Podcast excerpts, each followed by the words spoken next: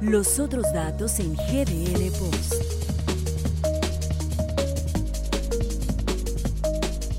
Estos son los otros datos, las voces críticas que junto a usted analizan lo que está pasando en la política en México. Bienvenido, soy Ramiro Escoto y le agradezco muchísimo el favor de acompañarnos en este pues eh, podcast de GDL. Pues saludo a Orson G, quien es el editor en jefe de este portal. Orson, ¿cómo estás? ¿Qué tal, Ramiro? Pues muy buenas noches a ti, a Fer, a todo el público. Encantado de estar de vuelta en esta eh, revolución o evolución de los otros datos. Fernando de Sabre, analista y alguien que conoce el funcionamiento de la gobernanza, una voz que, entre otras cosas, tiene pues la autoridad para criticar desde dentro lo que pasa hacia afuera. Fernando. ¿Qué tal? ¿Cómo están? Orson, Ramiro, muy buenas noches. Gracias por el cebollazo, Ramiro, un simple mortal apasionado de la política. Vamos a comenzar con el análisis y bueno, pues este programa se hace la noche del 16 de junio. Y yo quisiera preguntarte, Fernando, que además conoces de los procesos electorales antes de que se lleven a cabo. Es curioso pero hoy comienzan a entregarse pues estas certificaciones de mayoría, tanto del INE como de los institutos electorales eh, estatales, pero llama poderosamente la atención que en el caso de la línea 12, que digan o no, si fue un factor, por ejemplo, en la Ciudad de México en contra de Morena, pues el caso de una falla estructural en este incidente. Le cuesta le cuesta la candidatura al 2024 a Marcelo Ebrard o es demasiado temprano para decirlo cuando en México no hay memoria y se perdona todo? Mira, eh, yo creo que en, este caso, digo, no va a haber memoria, estamos muy, muy lejos. Eh, ese dictamen pudo haber afectado eh, mucho más las elecciones del pasado 6 de junio, sin embargo, pues bueno, solo puedes dar cuenta, todos dimos cuenta de que en la zona donde ocurrió el desastre, donde hubo esos 26 muertos y donde hubo la mayor cantidad de afectación, pues, pues, ganó Morena, es decir, no fue un impacto fuerte. Creo que son otras circunstancias. Sí es una abulladura en la, en la puerta del carro de Marcelo Ebrard, sin embargo, pues no hay memoria. Ya vimos que se fue a, exiliado. Este, a Francia en alguna ocasión y ahorita es el número dos del gobierno federal. Entonces, creo que falta mucho tiempo todavía. Orson. No, pues definitivamente eh, yo considero que el fuerte choque que, se está generando hoy entre Claudia Sheinbaum y obviamente Marcelo Ebrard, dada la responsabilidad compartida y obviamente los dimes y diretes que por más que nieguen en la 4T que se están dando eh, obviamente está a la vista de todos. Sí, eh, yo le apuesto a que Marcelo Ebrard una vez más se, va por, por esta línea 12 al rincón más despreciable de la situación preelectorera. Sin embargo, no podemos obviar y no podemos olvidar eh, que el electorado mexicano pues solamente un sector muy chiquito tiene memoria, ¿no? Muy seguramente el público que ve este programa tiene una memoria muy amplia y se acuerdan que ya en otra ocasión Marcelo Ebrard, pues incluso tuvo que huir a Francia durante algunos meses por problemas y complicaciones de desvíos de presupuesto en, en temas de la línea 12. Sin embargo, este tema sí creo que puede representar el acabose para él por la magnitud que cobra, porque bueno, no es lo mismo hablar de dineros, por más millones que sean, que hablas de vidas humanas, aunque sean solo un par de decenas. Y eso es grave.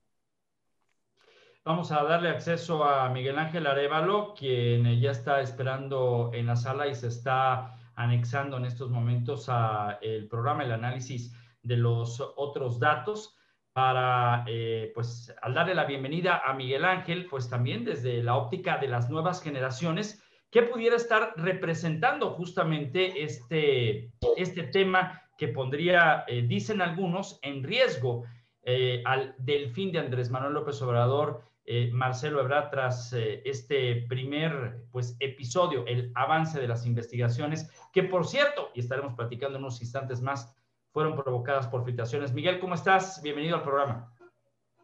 Hola, Ramiro, Orson, Fer, eh, y al auditorio que nos está viendo, eh, buenas tardes. Salud, mira nomás, uno aquí en las prisas, ahorita me, me orillé, este, aquí en esta cadena de, de, hamburguesas de a la parrilla sabe mejor. Digo, no son como las hamburguesas que prepara el señor Orson en su casa, las que nunca nos ha invitado, pero bueno, desde aquí estamos eh, eh, eh, transmitiendo en este momento. ¿le, le, le, sigo con la pregunta que dijiste, Ramiro? O, o... Sí, porque, Mira, a ver, hombre, tu salud.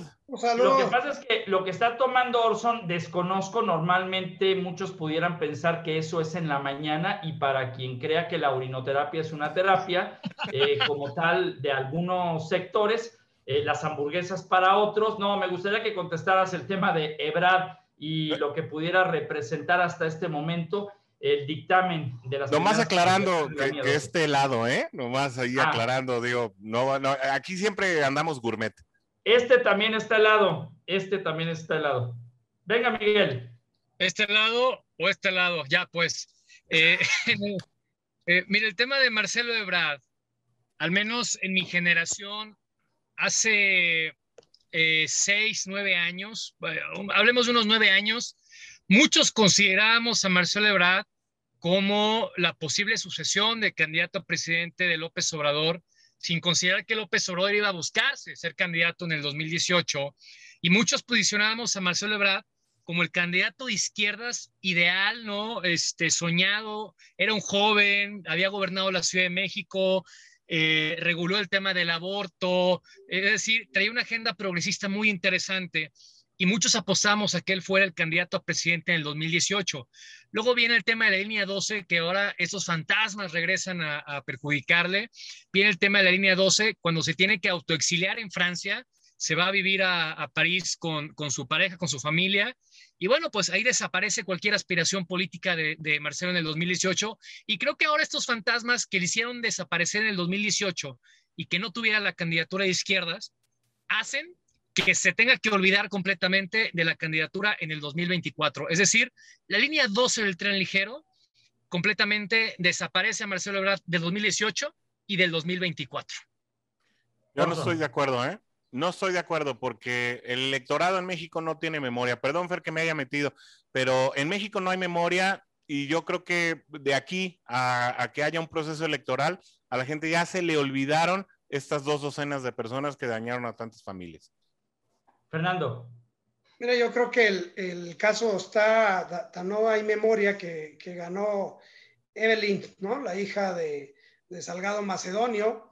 Eh, el caso, creo que, que Claudia Sheinbaum, por más que pudiera llegar a ser y por más que haya sido en lo personal quien filtró estas cosas, estos datos para Marcelo Ebrard, yo veo más allá de, de, eso, yo lo veo como una estrategia de ellos precisamente para volver a refrescar y darle, darle oportunidad, una de poderse defender de frente y de poder estar, porque no va a salir de la administración pública en este año y eh, va a estar eh, muy metido en medios para poder eh, llegar y penetrar a la mayor cantidad de gente posible, que, lo, que no pierda, que siga vigente para no perder ese posicionamiento. Pero es curioso, no solamente hay que hablar de Marcelo Ebrard, sino también hay de otros personajes que comenzaron ya la carrera hacia el 2024, como por ejemplo Ricardo Anaya, que bueno, pues eh, pasando la elección y en el primer análisis de Andrés Manuel López Obrador, pues hay un juego de palabras en donde, entre otras cosas, pues hablan de las cervezas y de una serie de cuestiones. ¿Es Ricardo Anaya el ya eh, candidato a algo que eh, simule la presidencia? pero hay algunos panistas que advierten, ¿por qué partido? Es decir, Ricardo Anaya no lo ven como el candidato del PAN porque saben que Margarita Zavala gana y gana de una manera importante como diputada y estarían esperando que desde ahí haya un posicionamiento realmente de contrapeso y comience a fincar, eh, pues de alguna manera, eh, pues la base para que sea la candidata de Acción Nacional rumbo al 2024. ¿Qué tan, qué tan fregados estamos en México que somos un recicladero de candidatos y de candidatos a presidente? A ver, hay recicladero de candidatos a diputados, a alcaldes, a gobernadores, pero para presidente de México, ¿cómo es posible que solamente haya los tres mismos nombres de los últimos 12 años, o sea, Andrés Manuel López Obrador, eh, Ricardo Anaya volviendo a ser candidato o queriendo volver a ser candidato por parte de, de la ahora oposición, Margarita Zavala otra vez a la, no, más falta que, que salga Josefina Vázquez Mota otra vez o, o el jefe de los candidatos. Mira, eh, yo creo que Anaya va a ser candidato de Movimiento Ciudadano, sin duda alguna. Se la van a volver a, a querer vender y la va a comprar. Anaya es muy buen comprador, este, pero más que la Alfaro? Eh, no, porque no tiene, mira, los, los siete diputados federales que tiene Jalisco, que nomás logró siete de 20, no le dan, es el 7% a nivel nacional a Movimiento Ciudadano no le da. Movimiento Ciudadano tiene que tener una alianza y la va a buscar con el PRI la va a buscar este, igual con el PAN, eh, hasta con el verde ecologista. el Movimiento Ciudadano se volvió en el verde ecologista, en ese, en ese partido que, que se acomoda en donde mejor le plazca y no creo no tienen un candidato a la presidencia de la República, ni Samuel García de, gobernador de Nuevo León, ni tampoco eh, eh, Enrique Alfaro que busca a fuerza de billetes el, subir ese 7% a un 30% en el 2024. El posicionamiento. No tiene estructura. Estructura la tiene Anaya y estructura la tiene desafortunadamente Margarita Zavala, eh, que creo que sería una mala candidata del Partido de Acción Nacional. Oye, Fer, pero permítame, permíteme llevarte la contra. Yo no estoy de acuerdo en este último que comentaste porque yo veo mucho más decantado a un movimiento ciudadano por irse con, con una figura como Enrique Alfaro, con, Clemente Castañeda atrás, que sabemos que ha sido artífice no solamente de las, de, las gestiones de Alfaro, sino también eh, de mucho de lo que se desarrolla a nivel legislativo en Movimiento Ciudadano. Y yo sí creo que el PAN puede hacer casa eh, para un Ricardo Anaya que por el momento está haciendo una campaña eh, unipersonal, que con sus propios recursos está haciendo lo que eh, pues el, reposicionamiento y que incluso hasta le dio ya la, la, que incluso le dio ya la oportunidad al presidente de poder tomarse una cervecita mientras él se tomaba una victoria eh, eh, de un lado de la Ciudad de México, ¿eh? Entonces, em, yo la verdad, yo sí veo a Ricardo Anaya de nuevo con el PAN, incluso estableciendo puentes y alianzas con la figura de Margarita Zavala a un lado o a cuestas. Yo sé que hay pugnas, yo no, no, no nací ayer, pero yo, yo veo que todos, todos ordenaditos y en su casa con Alfredo del Mazo en el PRI. Y si otra vez Morena tiene un delfín una, carta fuerte que jugará 2024, otra vez estaremos viendo una alianza de, partidos de oposición, exceptuando Movimiento Ciudadano. A ver, ¿qué tanto entonces podemos advertir que, como dice Miguel Ángel Arevalo, hay muchos petardos? Eh, es el fin de la carrera de Pedro Kumamoto, por ejemplo, un factor nacional que pues advertía que pues, pues qué, si ya perdió ahora Zapopan y de una manera muy fuerte. Kumamoto desapareció ya completamente del mapa. El error de Kumamoto es haberse querido ir a senador de la República en el 2018, cuando ahí pudo haber realizado realmente una competencia muy fuerte en Zapopan. Se desapareció seis años completamente, se fue a estudiar al extranjero y quiso regresar como si nada a, a la política local. La gente ya ni sabía quién era. O sea, entre problemas, la contradicción de no quiero partidos y hago mi partido, actos de corrupción, pedofilia, eh, acoso sexual y mil cosas, ya como moto, qué bueno que ya no ni siquiera pinta en el ámbito local. Espérate, espérate, va a haber, va a haber elecciones en una de las colonias aquí de Zapopan, yo creo que también se va a postular. Ese, ese es el, el, me las como todas. ¿Quién, eh, quién ve a Kumamoto eventualmente en un partido político? A ver, perdón. El Moreno, tal vez. A ver, eh, el día 30 de mayo, el día 30 de mayo, en un periódico de circulación local que fue Mural, específicamente hubo un encarte que conservo aquí, que es, como usted ve, una solicitud de empleo en donde viene la fotografía de Pedro Kumamoto. Este día, Pedro Kumamoto, eh, en la parte posterior, advierte de una encuesta en donde vea usted el, tamaño contra quiénes. ¿Sí? Estos son los otros datos de lo que trata el programa justamente para eh, pues hablar también de la honestidad de un político que comenzó bien su carrera, que comenzó eh, eh, pues tratando de cambiar a través del discurso y de la buena voluntad. Curiosamente, con líderes de cámaras, presidentes de asociaciones, con quien tuvo Pedro Kumamoto durante su campaña un acercamiento más allá de si futuro fue un, un asunto que no tenía nada que ver con el primer discurso de Pedro Kumamoto cuando entró al escenario político. Lo ven con un, chavo lleno de buenas intenciones, buenas ideas, pero pues le falta qué? Le falta todo un andamiaje para poder hacer que eh, sus discursos se hagan realidad. Pero lo más curioso es que en la pasada elección hace tres años, nadie de su equipo quedó como diputado local, por ejemplo. Y en esta ocasión, los que se quedaron sin partido y se fueron a futuro ganaron creo que una o dos alcaldías, pero el gran destrozo en el tema de futuro fue el propio Pedro Kumamoto, que aquí el día 30, para quienes lo vieron y se querían eh, dejar ir con esta eh, encuesta, que por cierto tampoco tiene una, una fuente, pues es muy, muy mal parado a Pedro Kumamoto y que seguramente, y por eso lo preguntaba, ¿dónde lo verían? en la siguiente elección. No, digo, esas encuestas, Ramiro, son como las que presentó Coparmex sin metodología y sin... Oh, ya vas a empezar, Fer, espérate. Ponían a Movimiento Ciudadano arriba. Yo creo que, bueno, hablar del proceso electoral, yo creo pero que... Pero ganó.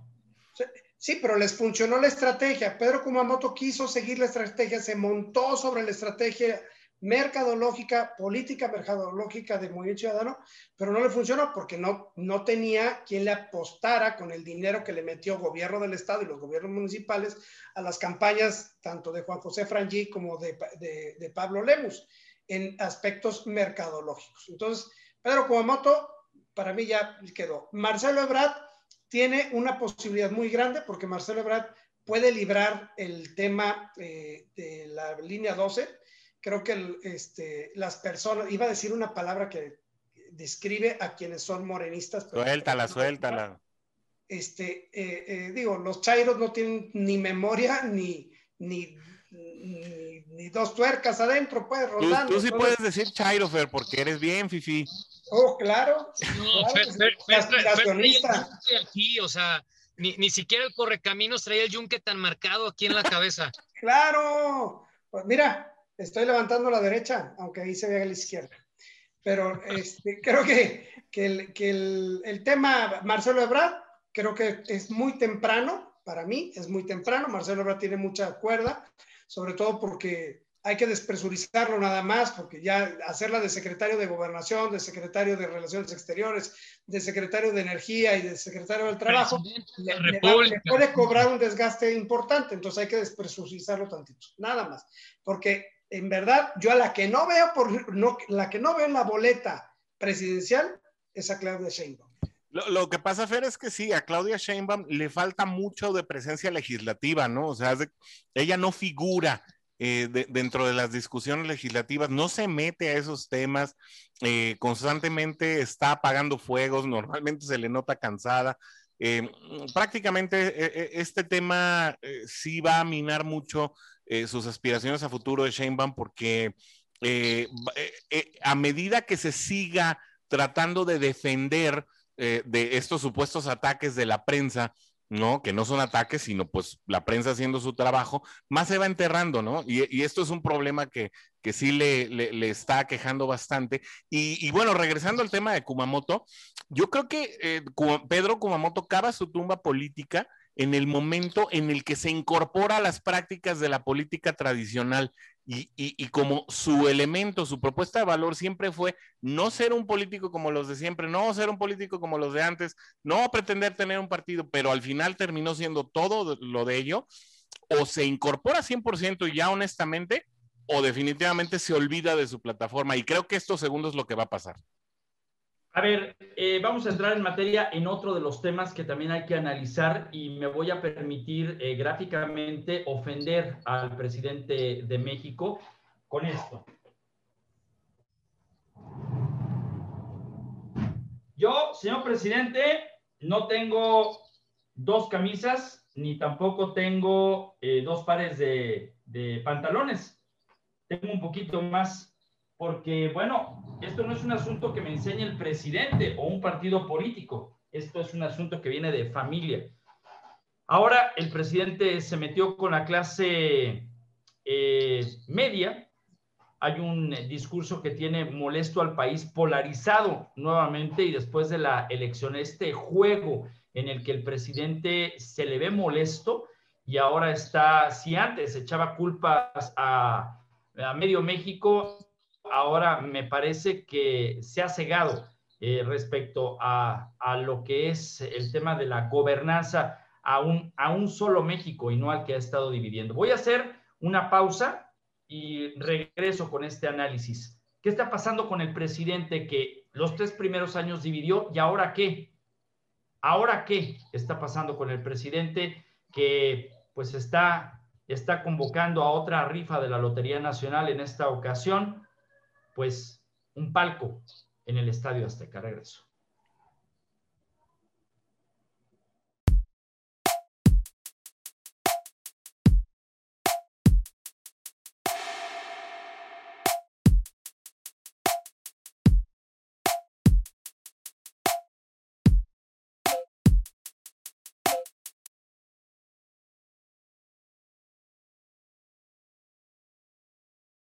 Y bueno, pues continuamos, pero ya en el colofón de estos los otros datos. Dos temas que están pendientes y que salieron esta semana. El presidente ahora se lanza contra la clase media y un segundo tema, eh, la próxima rifa para el 15 de septiembre, los bienes incautados al narco y un palco en el Estadio Azteca. Estoy contigo, Fernando de Sable. Bueno, mira, primero, este, yo soy aspiracionista, este, no soy parte de esos que, que, no quieren salir adelante. Yo creo que estoy completamente en contra del presidente y si me hace una ridiculez más el, el hecho de, de, realizar esta, esta tontería de esta rifa y que la gente siga creyendo, ahora vamos a volver a pagar con nuestros impuestos los cachitos que les van a regalar a mucho Chairo que anda eh, en la Ciudad de México. Y por otro lado, lo único bueno que tendría ese palco en el Estadio Azteca pues es que podrían tener la oportunidad de ver al Cruz Azul más de cerca. Oye, pero hasta donde yo sé no han terminado de pagar los, los premios de la otra rifa, o sea, ¿cómo, eh, cómo, cómo le vamos a hacer para, para pagar los premios de esta rifa si los del anterior siguen pendientes? Pues como tú habías dicho, no, el pueblo no tiene memoria, entonces eso ya pasó, como dijo José José, ya lo pasado, pasado. Mira, eh, mi, mi, mi, punto de vista rápido es, no existe presidente en el mundo que polarice más a su población, que discrimine más a su población que el propio presidente López Obrador. Habla de que ya pasaron las elecciones, de que busca conciliar, que busca negociar, pero todos los días, todos los días polariza, discrimina, habla, eh, habla pestes de la clase media, de la clase trabajadora, que si son engañados, que si, se, que si son manipulados, cuando él es el principal manipulador del país.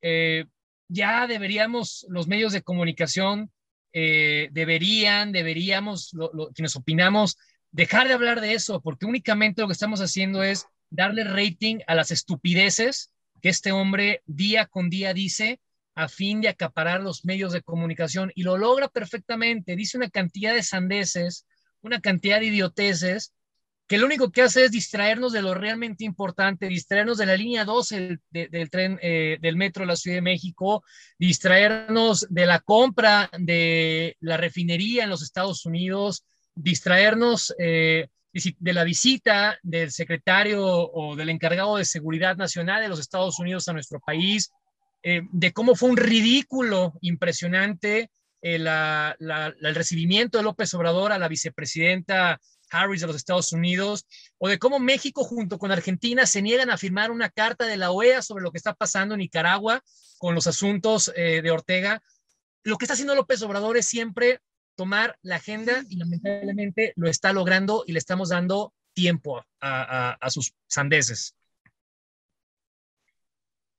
Y ojo, nada más como un apunte antes de terminar con Orson, eh, el presidente cuando vino Kamala Harris eh, dijo una versión y a la agencia F, Camila, Camala, perdón, le dijo otra. Ojo con eso, ¿eh? O sea, el presidente no está hablando con toda la verdad respecto a estas visitas que no han sido para nada muy cordiales. Nunca ha hablado con la verdad, ¿qué más se pues puede esperar? Pues yo creo que como son los zapatos de cada quien, así es la personalidad, ¿no? Si, si recibió a la vicepresidenta de los Estados Unidos con los zapatos sin bolear, pues imagínate cuánta, cuánta mugre y cuánto cochambre se esconde allá adentro. Eh, en definitiva, eh, concuerdo ligeramente con Miguel en cuanto a que, bueno, no, no debemos caer en el protagonismo de la agenda obradorista, sin embargo, sí creo que como, como electorado hacia 2024 y como obviamente eh, mexicanos que, estamos en un, en, un esquema de gobierno cual nunca habíamos visto, sí debemos estar constantemente revisando a este gobierno y sus acciones y pues todo comienza en la mañanera. Por más que nos hastíe, por más que nos aburra, por más que sea un absurdo, pues tenemos que estarlo viendo porque desgraciadamente tenemos a un presidente que le interesa más hacer show, le, tenemos a un presidente que no se ha dado cuenta que gobierna para todos los mexicanos, eh, tenemos a un presidente resentido y calumniador principalmente, pero que aunque eh, no, no tengamos, y por eso digo que coincido con Miguel, que seguirle la, agenda de bufón, eh, desgraciadamente sí tenemos que estar revisando, pues que ese gobierno sea muy diferente a, como son sus zapatos con los que recibió a la vicepresidenta de los Estados Unidos.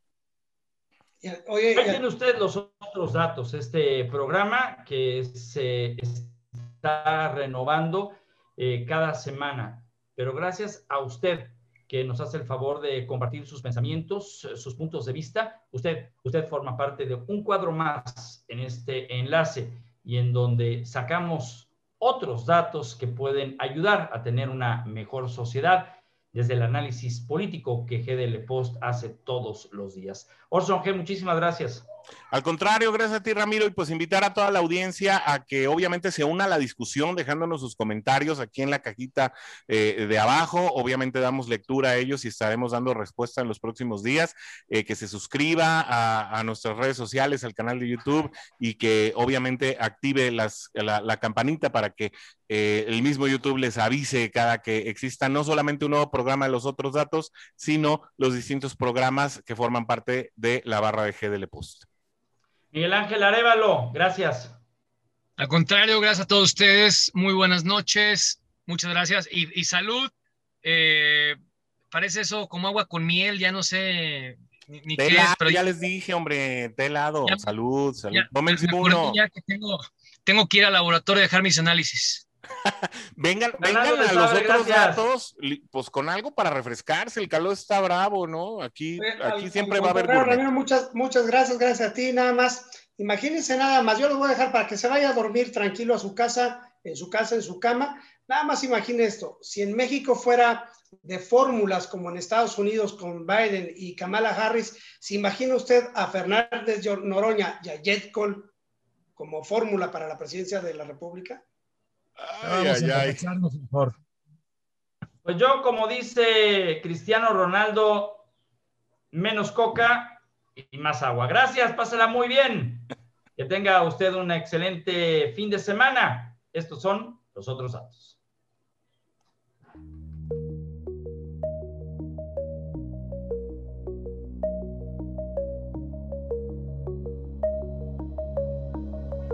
Los otros datos en GDL Post.